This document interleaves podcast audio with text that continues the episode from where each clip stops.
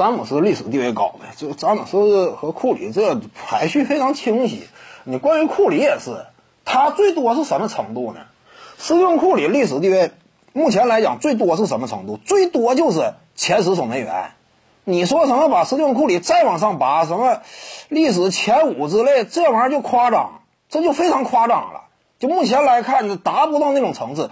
前十的话。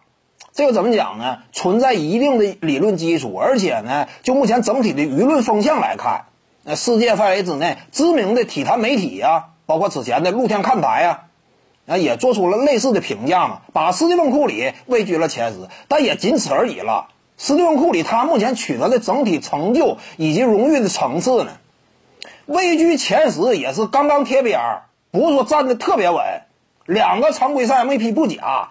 但是在前十这个讨论范围之内，那人家周围荣誉也都不太虚拟，对不对？整体名望声势，甚至至于联盟的变革意义，也都有独特的历史位置。这是 NBA 历史前十嘛？在漫长的历史长河之中，能够位居前十的，可以说不夸张的讲，都是影响一个时期的这种巨星级别的人物。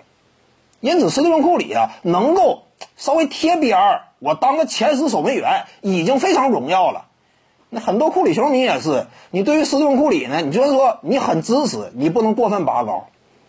排在第十已经是很不错了，对不对？荣誉，他取得的荣誉层次跟现役的比挺多，但是跟历史级别比呢，能够位居前十应该知足了。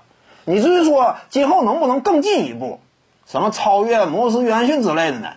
不是说没有希望，但是这是未来的事儿。考虑到他呢，生涯仍然还在进行，而且勇士队呢是一支积极进取的球队，未来有很多操作的方向与空间。队内克莱汤普森呢，下赛季或者说这赛季末端呢，也将迎来回归。库里呢，今后啊还有可能让自己的荣誉部呢更加丰。